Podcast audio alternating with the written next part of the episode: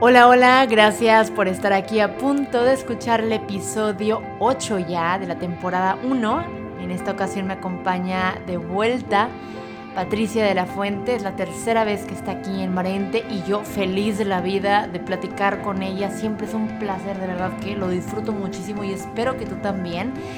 Esta vez Patricia, quien, bueno, si ya tienes contexto de su trabajo, probablemente ya en más de una ocasión has visto que comparto contenido de su trabajo, de las entrevistas que grabamos y si no es así, te cuento que ella es enfermera, perdón, formada en psicoterapia, especializada en trauma y heridas de apego.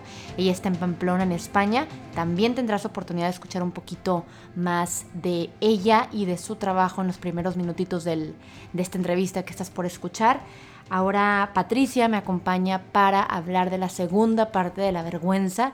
Y digo segunda porque bueno, no sé si tuviste oportunidad de escuchar la primera parte, que fue el episodio 7 que, grabé con Nena Martínez. Y esta es la segunda parte porque, bueno, yo no sé si deba de haber una tercera, una cuarta, una quinta, una sexta. Es un tema gigante, enorme, monumental. Es gigante. Estoy dando aquí todos los sinónimos habidos y por haber. Y es que sí, la vergüenza va, va muy de la mano con el trauma, al ser Marente un espacio que da voz al trauma emocional, ¿cómo no hablar de la vergüenza? ¿Cómo no tocar base con la vergüenza? ¿Cómo no hablar de lo que es? ¿Cómo no hablar de cómo se siente en el cuerpo? ¿Cómo no hablar de, las diferentes maneras en, en, las que podemos comenzar ¿no? a sanar la vergüenza? ¿Cómo podemos acercarnos a ella? Porque algo que se me hizo súper interesante y ya lo escucharás de la voz de Patricia es que la vergüenza es como si fuera esta barrera, como esta, ¿cómo se podrá decir? Sí, como si fuera una puerta que está cerradita y que una vez que la abres puedes tener acceso a otro cúmulo de emociones que están por ahí y que reprimidas y que no necesariamente logran, digamos, manifestarse porque están por debajo, ¿no? Por debajo de la vergüenza y ya prefiero no darte más como detalles, ¿no? Porque, y que lo escuches sobre todo de Patricia, que lo explica hermoso y espero que, que, esta entrevista te sea útil al igual que lo fue para mí. De verdad que, que, puedo seguir y puedo seguir y puedo seguir y hacer una introducción gigante, pero prefiero que mejor escuches la entrevista. Ya empiezo a detectar cuando me emociono, así que sin más preámbulo, comenzamos. Bueno, lo primero que estoy muy contenta de volver a estar aquí contigo, que sabes que tu proyecto me gusta muchísimo desde el primer día. Casi me siento parte de él después de estar aquí tres veces ya. Así que gracias por contar otra vez conmigo. Me hace muy feliz tener estas conversaciones y, empezar a recibir los frutos de ellas, estos mensajes tan bonitos que hemos recibido de gente que, pues, que parece que escucharnos les, les llega, les ayuda. Y, quieres que hable un poquito de mí. Bueno, eh, soy Patricia, tengo 42 años, soy mamá de un niño de 8 años. Eh, estudié enfermería hace ya muchos, muchos años. y bueno, pues durante,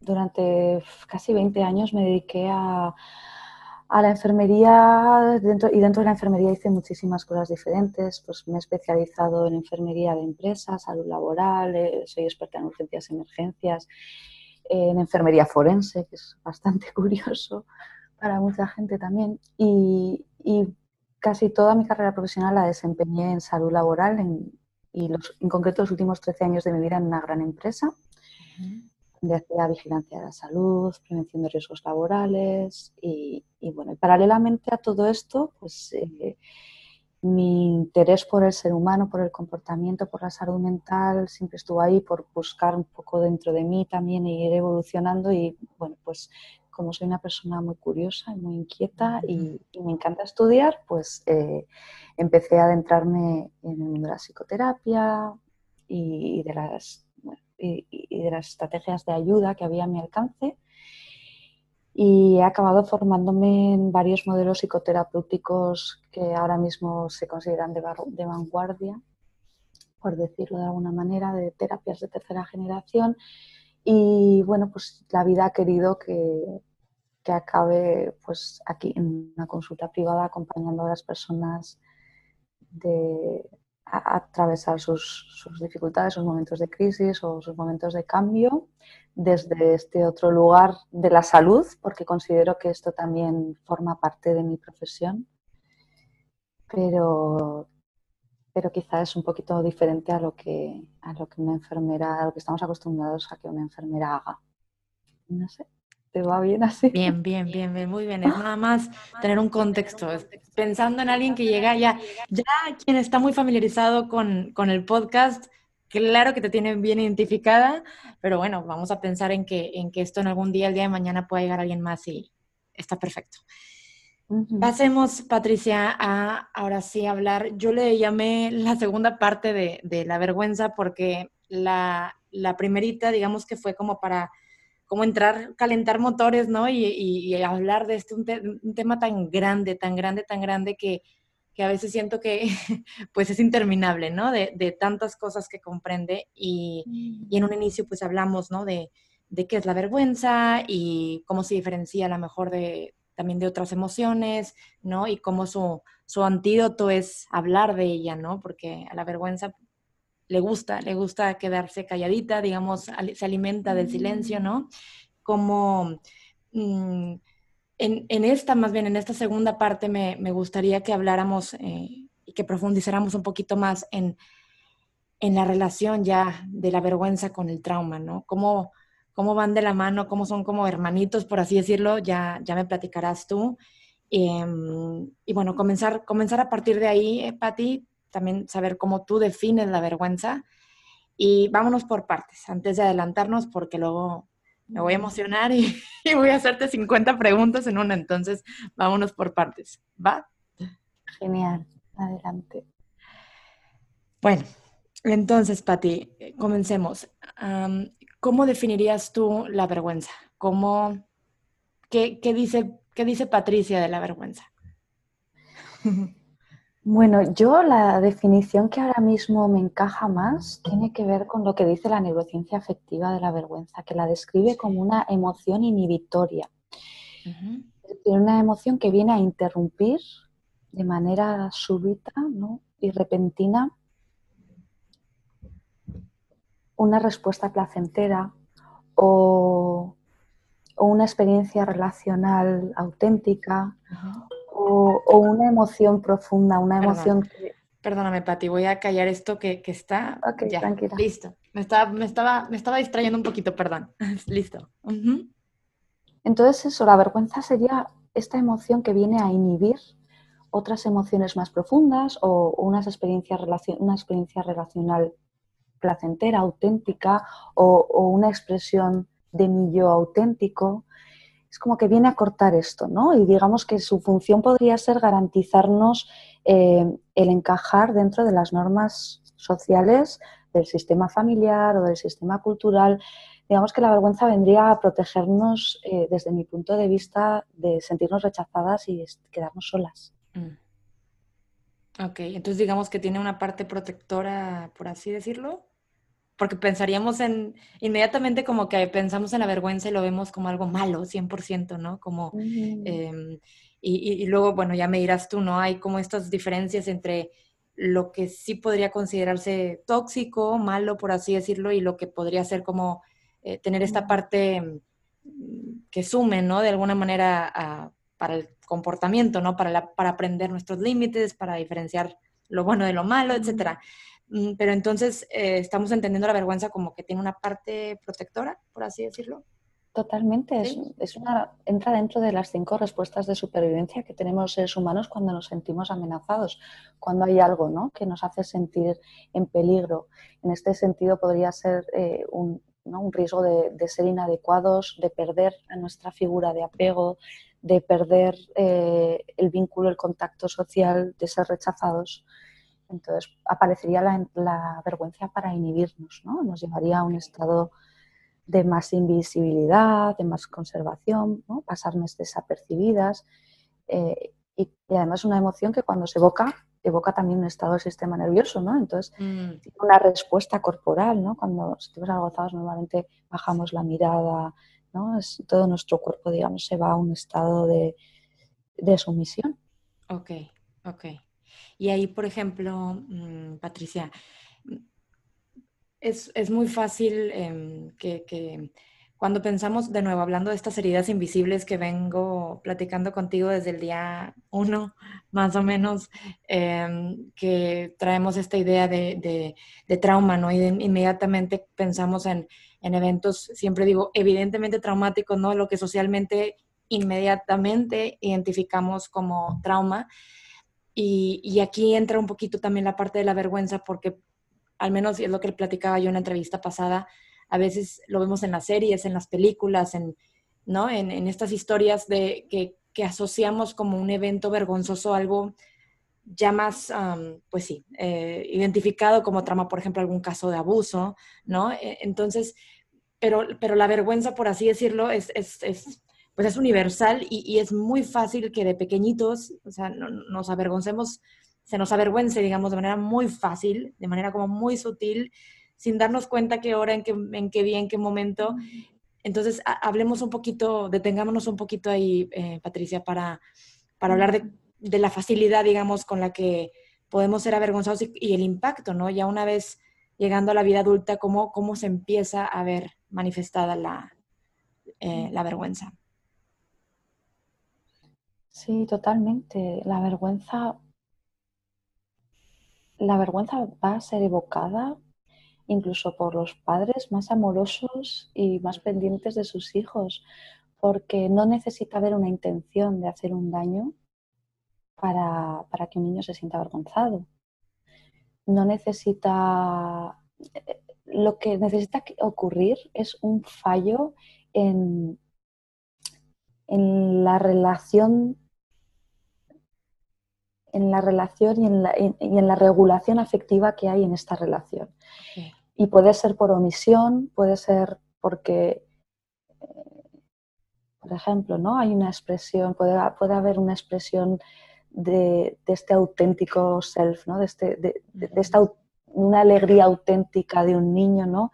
que puede ser pasa desapercibida o porque los padres están mirando a otro lado o porque ah. están atendiendo otra cosa y eso mismo puede, puede evocar esta vergüenza del niño, ¿no? Uh -huh. o, o, o, podemos hacer un comentario totalmente inocente, uh -huh. sin embargo que para la otra persona puede hacerle sentir he, he, hecho algo, he dicho algo inadecuado y puede evocarse la vergüenza, o podemos corregir una acción de nuestro hijo, nuestra hija, ¿no? Pues eh, en, en esta búsqueda, ¿no? en esta exploración natural, esta necesidad de conocer el mundo, podemos cortarla de manera repentina, ¿no? y esto sería, por ejemplo, un evocador de vergüenza súper claro, podemos cortarlo y el niño automáticamente va a tener una respuesta de vergüenza. ¡Ah! He hecho algo que no está bien, he hecho algo que mi papá y mamá consideran bien, ¿no? Y la vergüenza le va a paralizar. Entonces, es imposible que vivamos, y además es que necesitamos todas las emociones, es imposible que vivamos en que tengamos experiencias avergonzantes, experiencias de vergüenza. Y no siempre implican una, una intencionalidad, ¿no? no siempre, por supuesto que hay muchísimos casos en los que también hay humillación, porque esa es una realidad, porque, bueno, en la forma de tratar a los niños muchas veces utilizamos humillaciones graciosas, mm, eh, que los niños no son capaces de entender, eh, les, les, llamamos con, con, nombres que también pueden avergonzarles o hablamos de ellos delante de otros adultos que también puede avergonzarles. Hay un montón de conductas eh, que no tienen en cuenta las respuestas del niño que ya son por comisión, ¿no? Es decir, ahí y no hay intencionalidad, o sea, el adulto no está diciendo voy a avergonzar a mi hijo. Sin embargo, por bueno, pues por estos eh, por esta falta de conciencia de lo que puede estar pasando, lo podemos hacer. Y luego hay otras veces que incluso teniendo toda esa conciencia, mi hijo se puede ver avergonzado por algo que he hecho, ¿no? Entonces, mm. bueno, pues ahí, ahí existe esta posibilidad de reparación, ¿no? Y de diferenciación entre la acción y, y el ser. Por ejemplo, en este ejemplo que he puesto, ¿no? Entre este niño que se siente avergonzado porque una una acción placentera de búsqueda, de exploración es cortada por este papá o esta mamá, ¿no? Y provocan una respuesta de vergüenza, Si el papá o la mamá está pendiente, está atenta y puede detectar, está en sintonía con la realidad emocional de este niño o esta niña y puede darse cuenta de esto, puede repararlo y puede dejar claro, ¿no? Que la acción que ha llevado a cabo es lo que necesita ser contenida, pero que eso no implica ninguna separación en la relación, ni que yo tenga mm. una idea de que él es malo o que ¿no? no sabe hacer las cosas bien. Que esto es lo que un niño interioriza cuando no hay estas reparaciones o cuando hay estas humillaciones. El niño no va a distinguir entre mis conductas no son adecuadas para el entorno, sino que va a empezar a interiorizar la creencia tóxica y de ahí esta toxicidad de yo soy alguien malo, yo soy alguien adecuado, yo no sé hacer las cosas, hay algo malo en mí, los demás lo ven y yo no.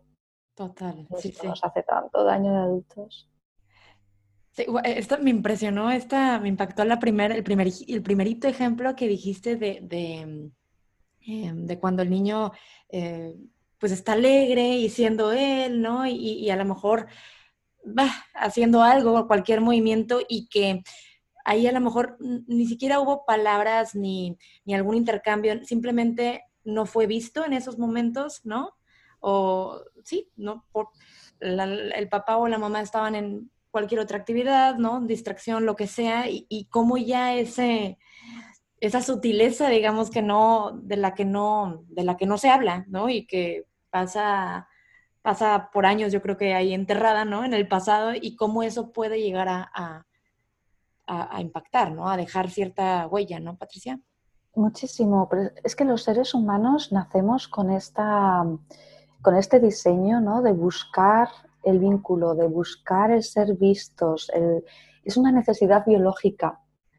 Eh, es, entonces, eh, claro, cuando estas necesidades, cuando esta búsqueda de esas necesidades, ¿no? o bien no tienen respuesta, o bien son ridiculizadas, o bien son negadas, em, automáticamente el niño eh, empieza a responder con vergüenza a estas emociones y, empieza a tener una relación eh, poco saludable con la alegría, con la expresión de placer, con ¿no? Porque el niño, el niño y la niña van a inhibir siempre todo lo que a sus padres les haga, mm, les haga poner ansiosos o les aleje de ellos.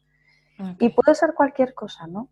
Entonces, claro, habrá algunos padres o madres que nos están escuchando que dicen, uff, pues es que, eh, o sea, qué presión, ¿no? Yo no puedo estar todo el tiempo. Y es verdad, no podemos estar y va a haber momentos en los que en los que esta, es, ¿no? esta sintonía va a fallar. Pero es que eso son las relaciones. Las tenemos que concebir las relaciones así. Las relaciones tienen que ver con conexión, ruptura y reparación. Y esto es siempre la pieza que nos falta, ¿no? Es decir, yo estaba otra cosa o me han llamado al móvil justo cuando mi hijo, ¿no? Esta mañana, por ejemplo, he tenido una sesión de mi hijo bailándome encima de la cama, ¿no? Y mírame, mírame, mírame, y, hoy ha sido fantástico porque yo tenía tiempo y placer, ¿no? Le he podido llenar de toda esta mirada que necesita, ¿no? Pero igual en otros momentos empieza a hacer eso y hay una interrupción. Imagínate, alguien me llama algo del trabajo, lo he roto, ¿no? Unas veces voluntariamente, otras involuntariamente. Bueno, puede que no ocurra nada o puede que haya un fallo ¿no? entre nuestra sintonía y mi hijo se sienta en ese momento avergonzado o abandonado o no visto. No visto, ¿no? Entonces, esto tiene que pasar, esto es normal, es, parte de las relaciones. Pero ahí estamos nosotros para darnos cuenta, ¿no? Para mirar, para volver, para, ¿no? Uy, le noto raro, se ha quedado más metido en él, ahora no está. Y entonces puedo entrar a reparar y a nombrar lo que ha pasado. Y entonces ahí doy la posibilidad a que esto no se quede como un residuo tóxico, ¿no? Entre nosotros, para eso siempre tengo que estar muy atenta a la relación. No es necesario que yo sea una madre perfecta, no es necesario que lo haga todo bien, pero sí que es necesario que, esté atenta a nuestra relación. ¿Cómo está nuestra relación? ¿Cómo estamos? ¿Estamos en conexión? ¿Nos hemos desconectado? Y, bueno, de hecho ya tocaste el tema de la, reparación, ¿no? De, cómo, tiene, cómo, cómo va, digamos, seguidito, ¿no? De, esa ruptura, ¿no? Es, es, a ver, si lo vemos como una línea, ¿cómo sería, Patricia? Sería ruptura, reparación, o cómo, es, cómo va primero? O sea, es, eh, em, a ver. normalmente en, en, las relaciones estamos en conexión, ¿no? Ajá. Sí. Y ocurren rupturas. Sí, sí. De esta conexión, nos desconectamos. ¿no? Hay algo que yo digo, por ejemplo, que ah, no cae bien. Ah, Hay algo que yo hago que no cae bien, ¿no? Que, ¿no? Y notamos cómo nos hemos alejado. La reparación es lo que nos permite volver a la relación, volver a la conexión. Mm. Y los seres humanos, bueno, y, y, ya los niños, es que necesitamos eso para ir evolucionando y desarrollarnos. Pero incluso de adultos, es que los seres humanos nos construimos en relación, somos, somos este tipo de seres sociales que, nos construimos a través de los vínculos. Entonces hay, una, hay un anhelo de volver al vínculo y si hay una desconexión va a haber una protesta. Mm. Algo va a ocurrir, yo no me voy a sentir bien. La reparación es lo que nos permite volver a la conexión. Entonces, si habláramos de terapia ¿no? y si habláramos de, de qué cosas, eh, cuál sería el objetivo si trabajáramos con la vergüenza, tendría que ver primero con poder recuperar em, y experimentar la naturaleza positiva de estas respuestas que fueron inhibidas por la vergüenza. Es decir, poder recuperar, el poder experimentar estas emociones que en nuestra casa no, eran bien sostenidas o acogidas. El poder eh, recuperar este, este estado relacional ¿no? En el que yo me siento en mi, me siento realmente yo y, vivirlo de una manera positiva. Eh, tendría que ver con ponerle, como has dicho antes, ¿no? con, ponerle nombre al monstruo, por decirlo así, y quitarle su poder, ¿no? El poder decir, estoy sintiendo vergüenza ahora mismo, poderlo verbalizar y, gracias a poderlo nombrar, poder ir cortando esta asociación que se creó entre, por ejemplo, tu sensibilidad, tus expresiones emocionales y la debilidad o la maldad. Mm. ¿Me explico? O el victimismo. Poder romper la asociación entre el autocuidado y el egoísmo. Todo eso va a reparar la vergüenza porque me va a permitir liberarme un poco de este falso yo que he tenido que crear para ocultarme un poquito detrás, ¿no? Y poder tener experiencias más auténticas, más reales y poder establecer una relación con mis emociones que sea saludable y que, que les permita cumplir la función biológica que tienen, que es, que es de, traer información al sistema, de, ser una brújula. podernos ayudar y guiar. Con, esa, justo lo que acabas de decir de crear una relación sana con nuestras emociones, aquí podemos pasar a, al, ya como al vínculo o como a, hablar un poquito de, ya en la vida adulta, Patricia, por ejemplo, o sea, hay como una, ya me dirás tú, una relación muy cercana, directa o como se pueda llamar de, por ejemplo, vergüenza y adicción, ¿no? O vergüenza y, mm, o sea, otros...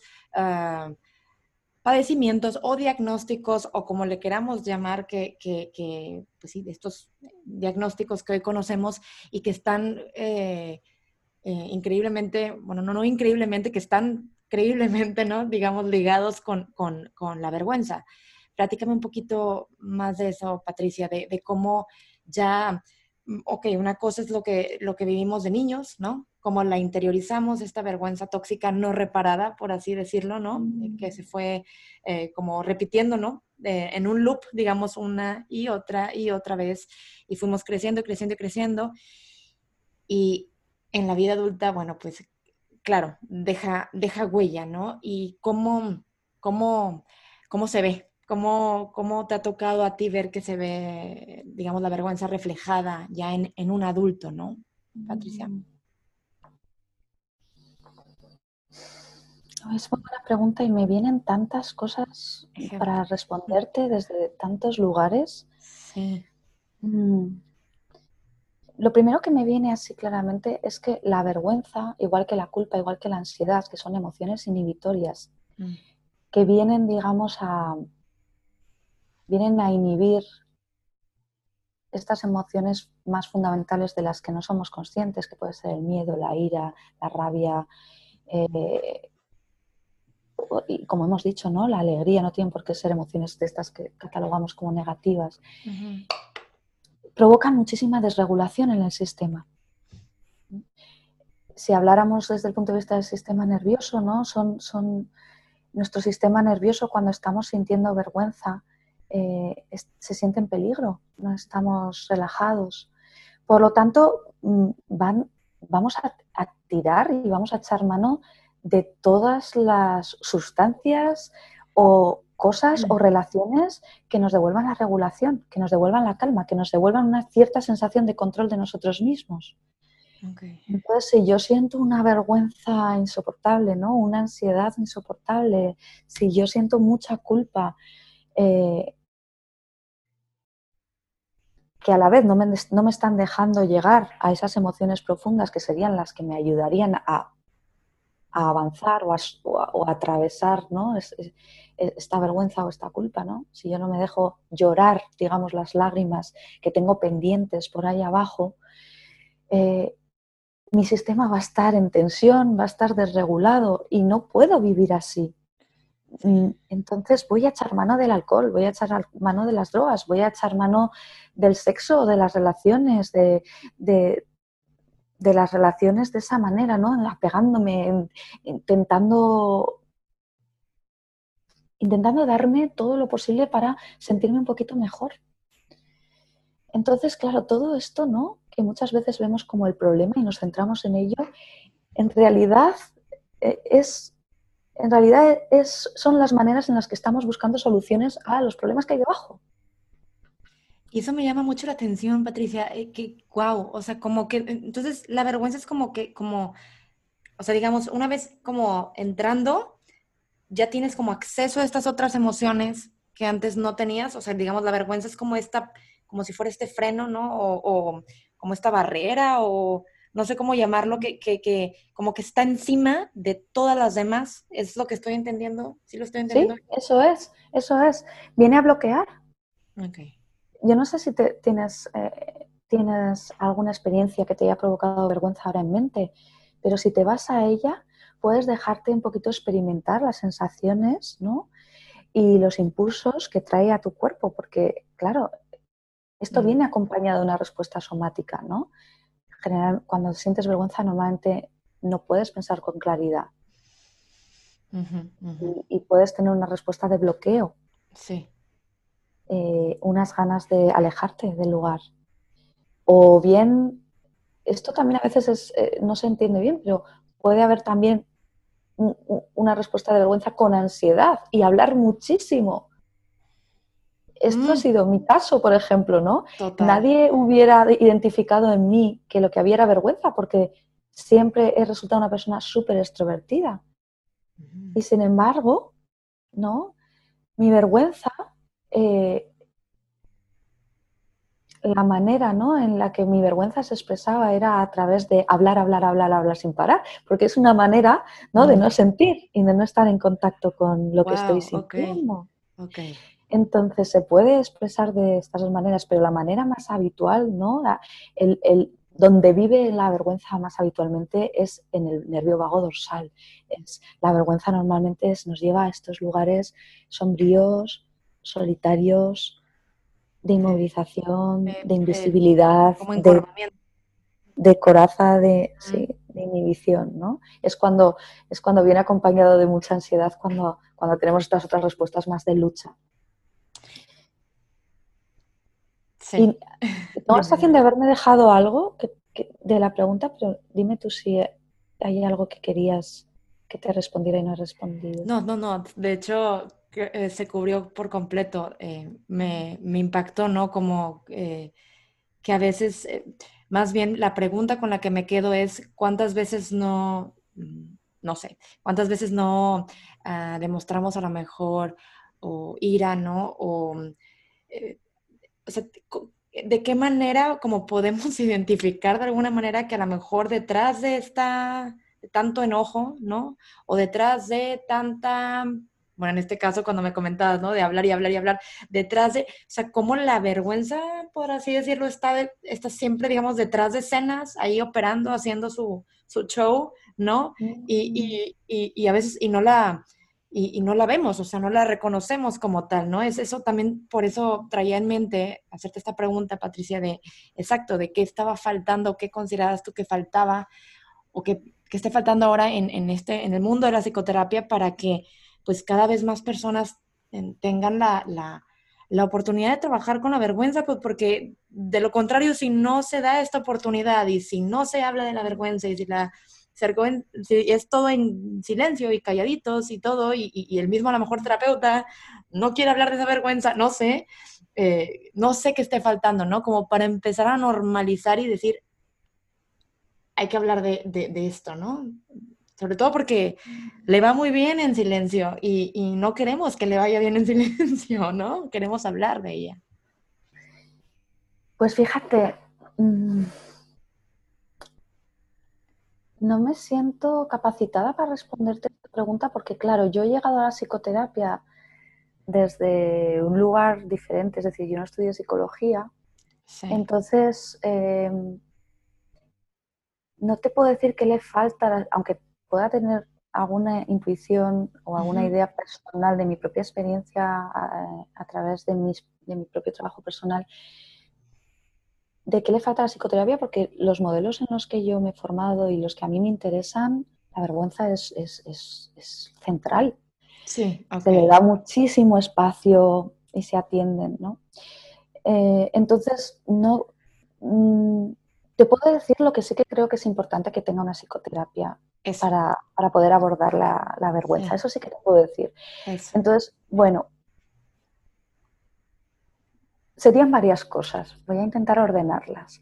Eh, la primera, yo creo que además tiene que ver con todo, no solo con la vergüenza.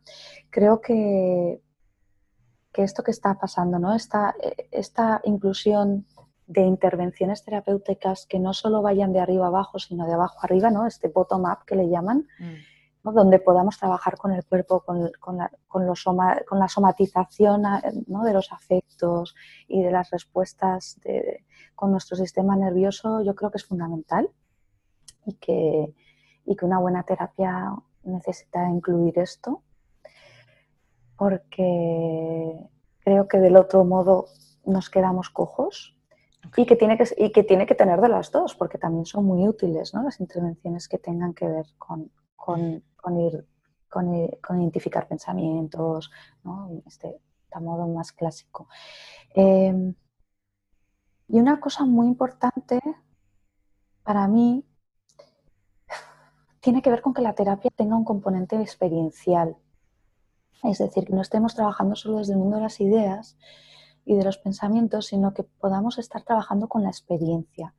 Mm. Eh, es decir, en la propia relación terapéutica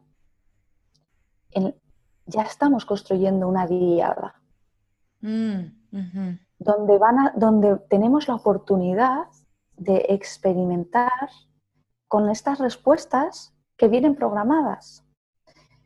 Es decir, vamos a evocar en el paciente, en, en el cliente, como te guste llamarlo, vamos a evocar, van a ser evocadas estas emociones, ¿no?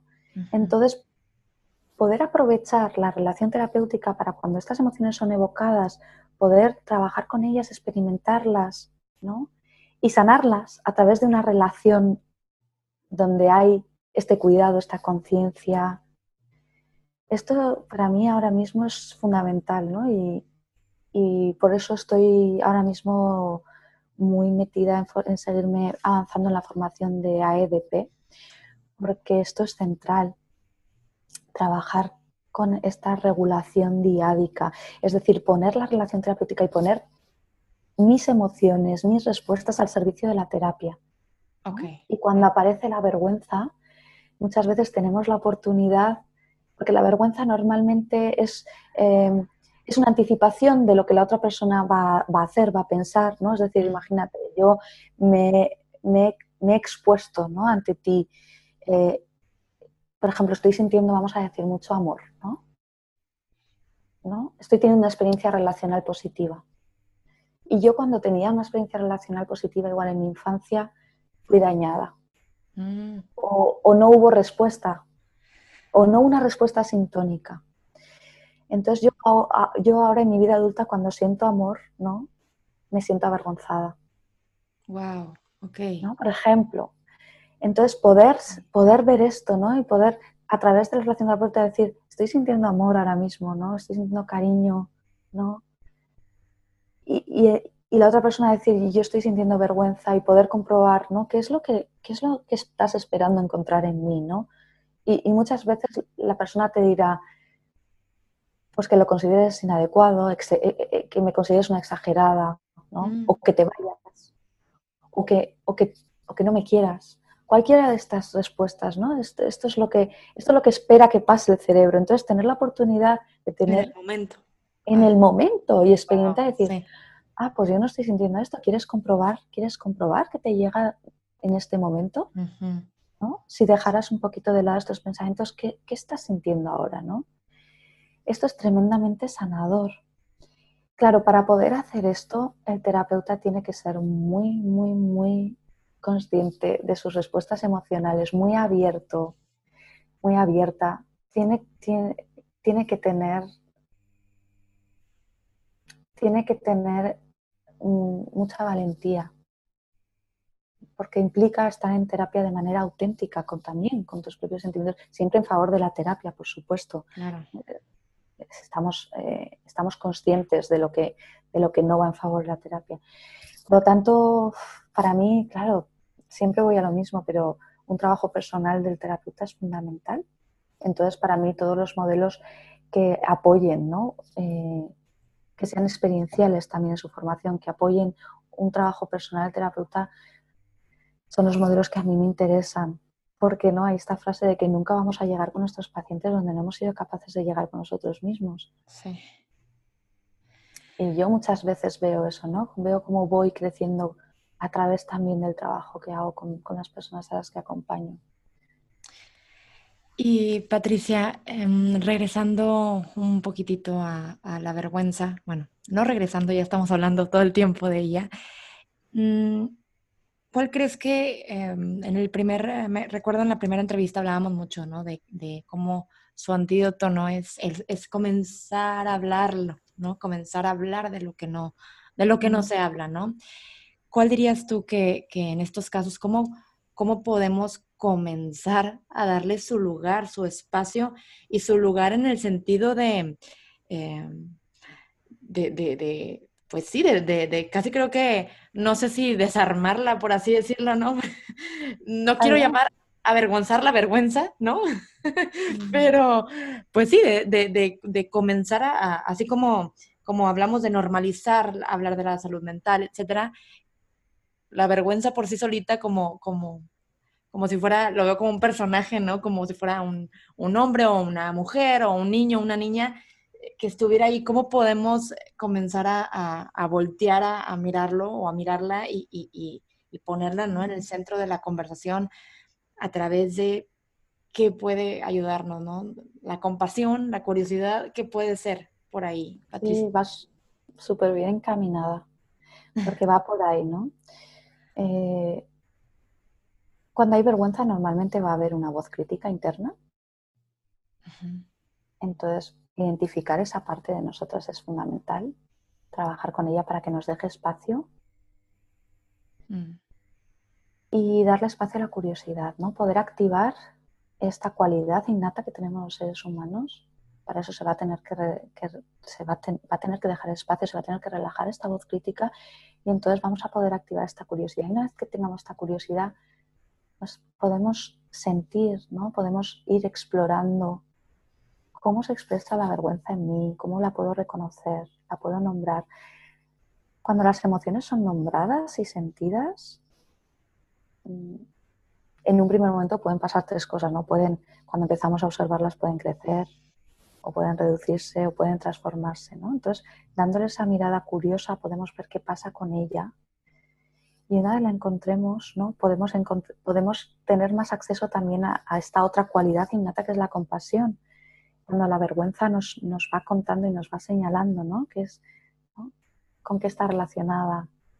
¿Cuándo empezó? Y podemos abrirnos ¿no? a esas experiencias que crearon toda esta respuesta podemos empezar a sentir compasión hacia nosotras mismas y, devolvernos lo que realmente nos da la salud, ¿no? que es la conexión con nosotras mismas, una, conexión saludable con nosotras mismas que nos permite una conexión saludable con los demás.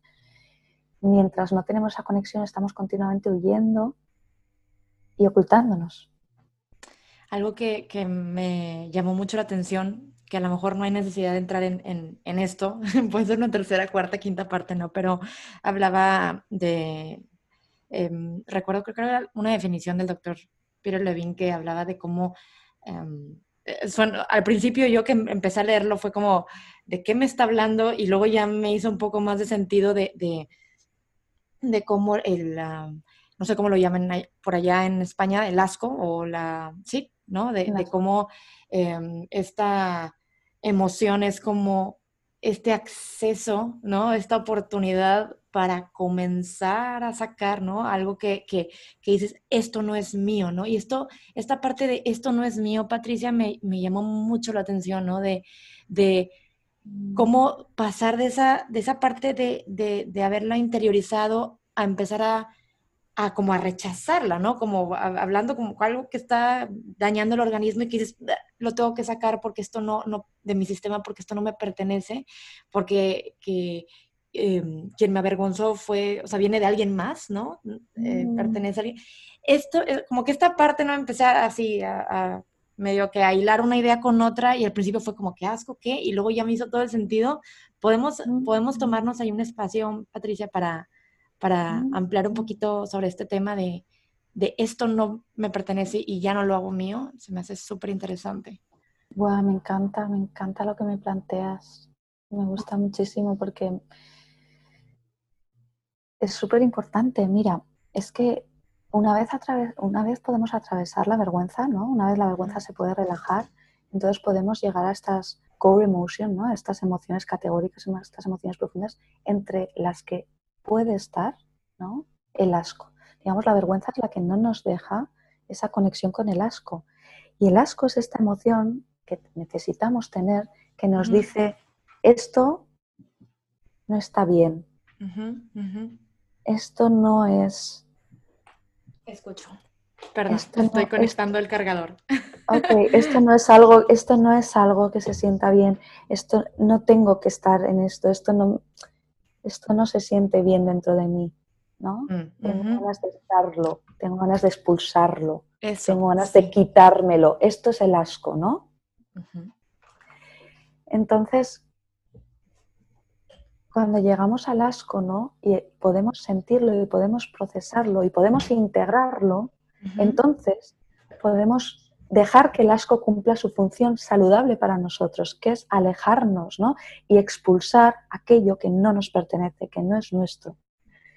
Y entonces esto puede transformar la vergüenza, efectivamente, porque entonces podemos identificar, ¿no? ¿Dónde estaba el fallo? Eso. No estaba en nosotras, era un fallo del entorno, un fallo de nosotros un niño no puede hacer esto, un niño no se puede levantar y decir, mis papás no están equipados emocionalmente para, cuidarme de la manera que yo necesito, mis papás están llenos de trauma eh, no, no, resuelto, mi mamá está viviendo un duelo y ahora mismo no puede atender mis necesidades. Un niño no puede ver eso. Entonces, un niño ante estos fallos en, en esta sintonía diádica, para sobrevivir, va a crear una construcción y unas ideas acerca de sí mismo. Es decir, va a intentar cambiarse así y adaptarse lo más posible a lo que hace la vida más fácil a sus padres. Entonces va a empezar a inhibir, va a empezar a reprimir todas estas emociones. Y entre esas emociones va a reprimir el asco. Va a reprimir esa emoción, ¿no? Que cuando, vamos a decir, eh, no sé, mm, como algo pequeño, no, sé, algo que no sea muy grande. Que, cuando ¿no? mi madre tiene un trato abusivo o me grita o me obliga ¿no? a comer y a tragar alimentos que mi cuerpo no desea tragar o comer, ¿no? Voy a reprimir esa sensación de asco porque no me puedo permitir psíquicamente, psicológicamente, ni físicamente, porque yo no puedo escaparme de aquí, ni puedo luchar contra ella, que es más grande que yo y dependo de ella, voy a tener que inhibir esto. Entonces, ese asco que me dice, esto no está bien, Mm. Esto no me lo tengo que tragar porque no está bien para mí, porque yo estoy llena o porque este alimento me da asco. Lo voy a tener reprimido. Y es justo esa... Dime, dime, Patricia. Y todas las emociones que reprimimos, ¿no? Son, se quedan ahí como material nuclear que, generan daños en el futuro. Es decir, cualquier experiencia en el presente que evoque una sensación de asco, va, eh, no voy a tener un buen acceso a ella. Por lo tanto, no va a cumplir su función y va a desatar un montón de mecanismos de defensa. Me voy a poner irritable o voy a tener una energía de ataque y voy a tener respuestas que no entiendo, porque en realidad no van acorde a la situación.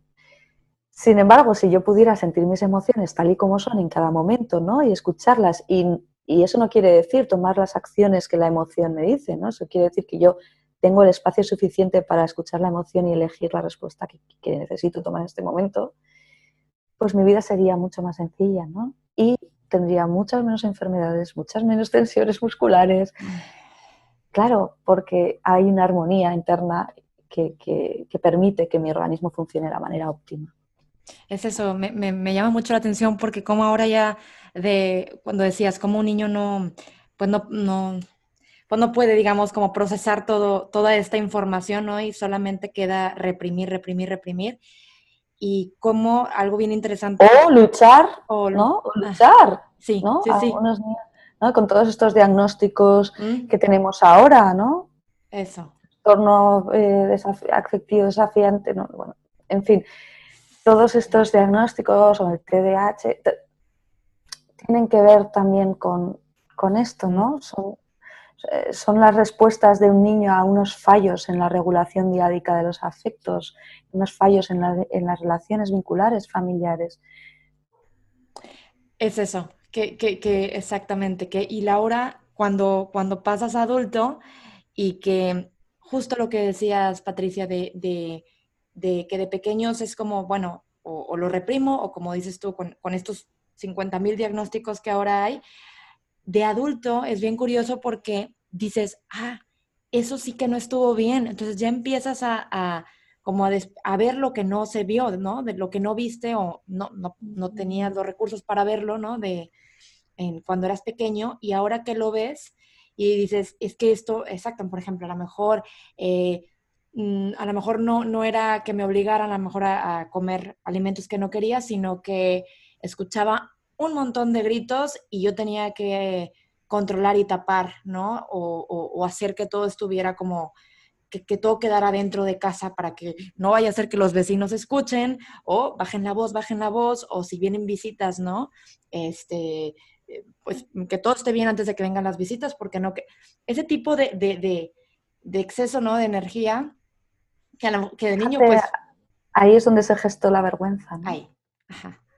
Sí, es exacto. Como, como, de ya de, como ya de grandes empiezas a ver lo que de, de chicos, ¿no? Uno se adapta y dice, pues perfecto, esto es lo que hay así hay que sobrevivir y ahora de grande dices, lo, quieres empezar a, a, rechazar, a decir, esto no, o sea, esto, mm, esto no. Eh, lo viví, sí, pero eh, es, interesante, ¿no? Como sí fue parte de mí, sí lo viví, sí estuvo ahí y no puedo cambiarlo. Y bueno, de aquí para adelante, eso es lo interesante, ¿no? De aquí para adelante ¿qué hacemos? Me gusta mucho pensarlo así, ¿no? No puedo cambiarlo, pero sí que puedo cambiar la relación que tengo con ello. Ah, eso, sí, sí. Y eso lo cambia todo. Porque es la relación que tengo con aquello que pasó lo que me daña. No lo que pasó, lo que pasó, pasó. Eso. Es la relación que mantengo con aquello, lo que me sigue interfiriendo. Mm son muchos temas y nos mm. estamos acercando al final. Y si no veo el reloj, Patricia, se nos van a ir las eh, bastantitas horas. Entonces, ¿quieres agregar algo más? Algo que digas que se nos está escapando. Yo siento que mm. esto es, esto es interminable, pero me encantan las conversaciones que tengo contigo. Entonces, eh, de una vez me voy, me voy voy aquí tratando de, ¿no? De ver el reloj y decir de una vez, vamos, vamos cerrando. Mm, algo que quieras, que quieras dejar en claro, Patricia, antes de, irnos? ¿Algún mensaje? Creo que hemos, estoy como con una muy buena sensación. Creo que, creo que hemos tocado muchas cosas muy importantes en relación a la vergüenza. Y lo único que me viene así es, es algunas preguntas que me llegaron cuando dije que iba a hablar contigo. Y quizá pueda dedicar dos frases a, sí, sí, claro. dos de ellas. Una tenía que ver con los trastornos de alimentación, que no los hemos mencionado y quiero darles un espacio, ¿no? Claro. como obviamente los trastornos alimentarios, ¿no? Mm, están súper ligados a la vergüenza. Eso, ok. Claro, sí, sí, al trauma, evidentemente, ¿no? Y, y, tienen mucho que ver también con estos fallos en la, en la sintonía afectiva, ¿no? En cuánto, cuánto, cuánto dejo entrar, cuánto dejo salir, ¿no? Cuánto recibí, cuánto tuve que dar. Mm. Tiene mucho que ver con la relación de apego, tiene mucho que ver con, con, con la idea que me creé de mí mismo a través del espejo, ¿no? que mis padres pusieron delante. Tiene mucho que ver con buscar mecanismos de regulación. La comida tiene un efecto en, en, mis hormonas, en, mis, en, en los químicos de mi cerebro, ¿no? Puede, la comida hace que, todo, que, que, toda la sangre vaya a mi sistema digestivo y me pueda dar una sensación como de, adormecimiento, de placidez, ¿no? Que me puede mm. alejar un poco de mi, de mi dolor, de mi sensación, de mis emociones más dolorosas. O, o, al revés, no comer puede activarme ¿no? y sacarme de este estado como de, desconexión con la realidad y como de entumecimiento. Entonces, por supuesto, ¿no? los trastornos alimentarios tienen mucho que ver, mucho, mucho que ver con todo lo que hemos hablado hoy. Y había, parece que no tiene mucho que ver, pero le puedo dar un una frase por, por, satisfacer también a esta persona que se tomó su tiempo para hacer esa pregunta, me hablaba de la diferencia entre, eh, ¿no? no me acuerdo la pregunta cómo era, pero hablaba sobre catarsis y alternativas, creo que era, ¿no? Catarsis y alternativas. y, así habría que dedicarle más tiempo, ¿no? Pero me gustaría a esa persona también darle algo y no dejarla sin nada. Y, ahí tendría que ver un poco con cómo...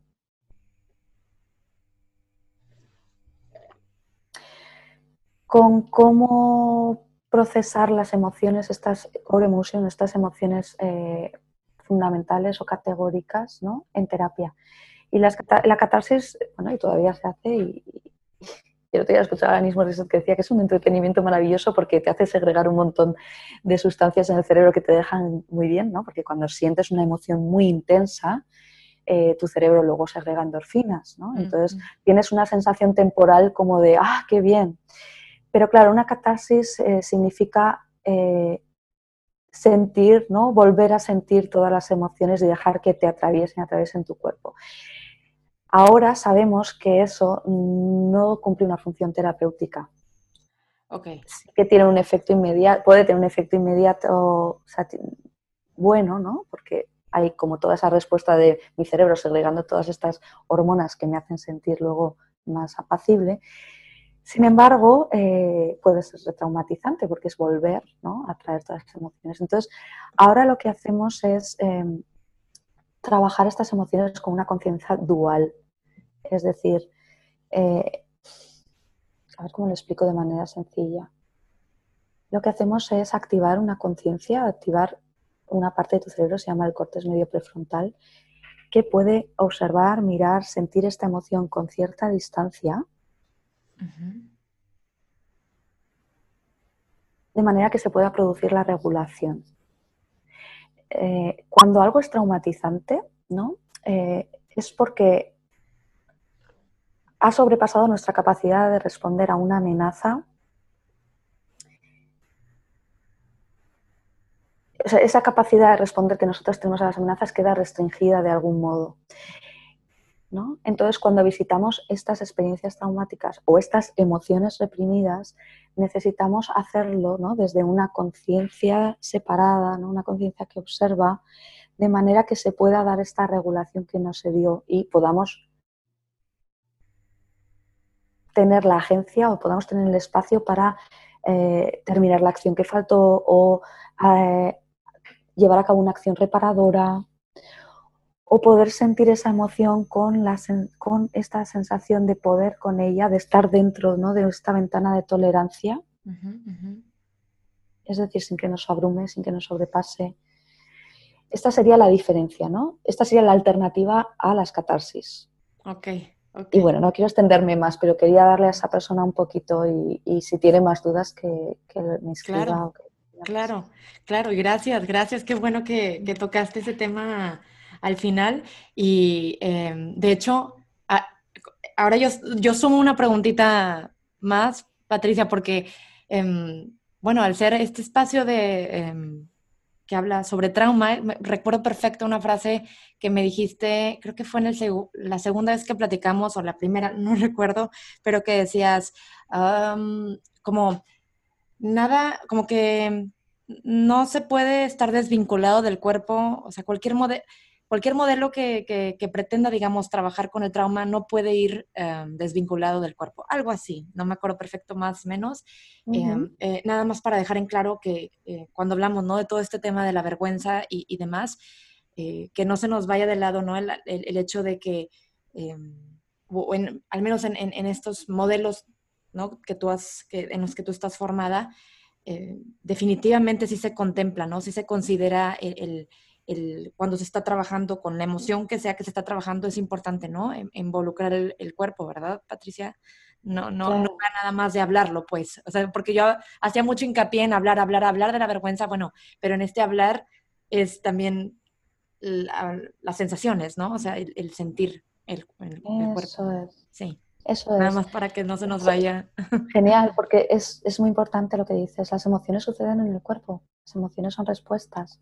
Y, y, para transformarlas necesitamos sentirlas, necesitamos sentirlas en todas sus dimensiones. Necesitamos, necesitamos la sensación, necesitamos el pensamiento, necesitamos el impulso, necesitamos desgranarlas para, poderla, para, para poderlas conocer en todas sus dimensiones. Y no podemos dejar la dimensión corporal de lado Claro, necesitamos incluir. De hecho, de hecho es que muchas veces eh, es, es precisamente yendo al cuerpo cuando se produce la transformación. Gracias por escuchar Marente. Si este contenido te fue útil y pensaste en alguna persona a la que consideras que le puede ayudar, por favor comparte este episodio y suscríbete en Spotify, Google o Apple Podcast. Por lo pronto, sigamos la conversación en Instagram y Facebook como marente.mx y si hay algún tema del que te gustaría que hable, escríbeme a marente.podcast.gmail.com o contáctame en redes, porque al igual que tú, yo también estoy buscando herramientas para sanar.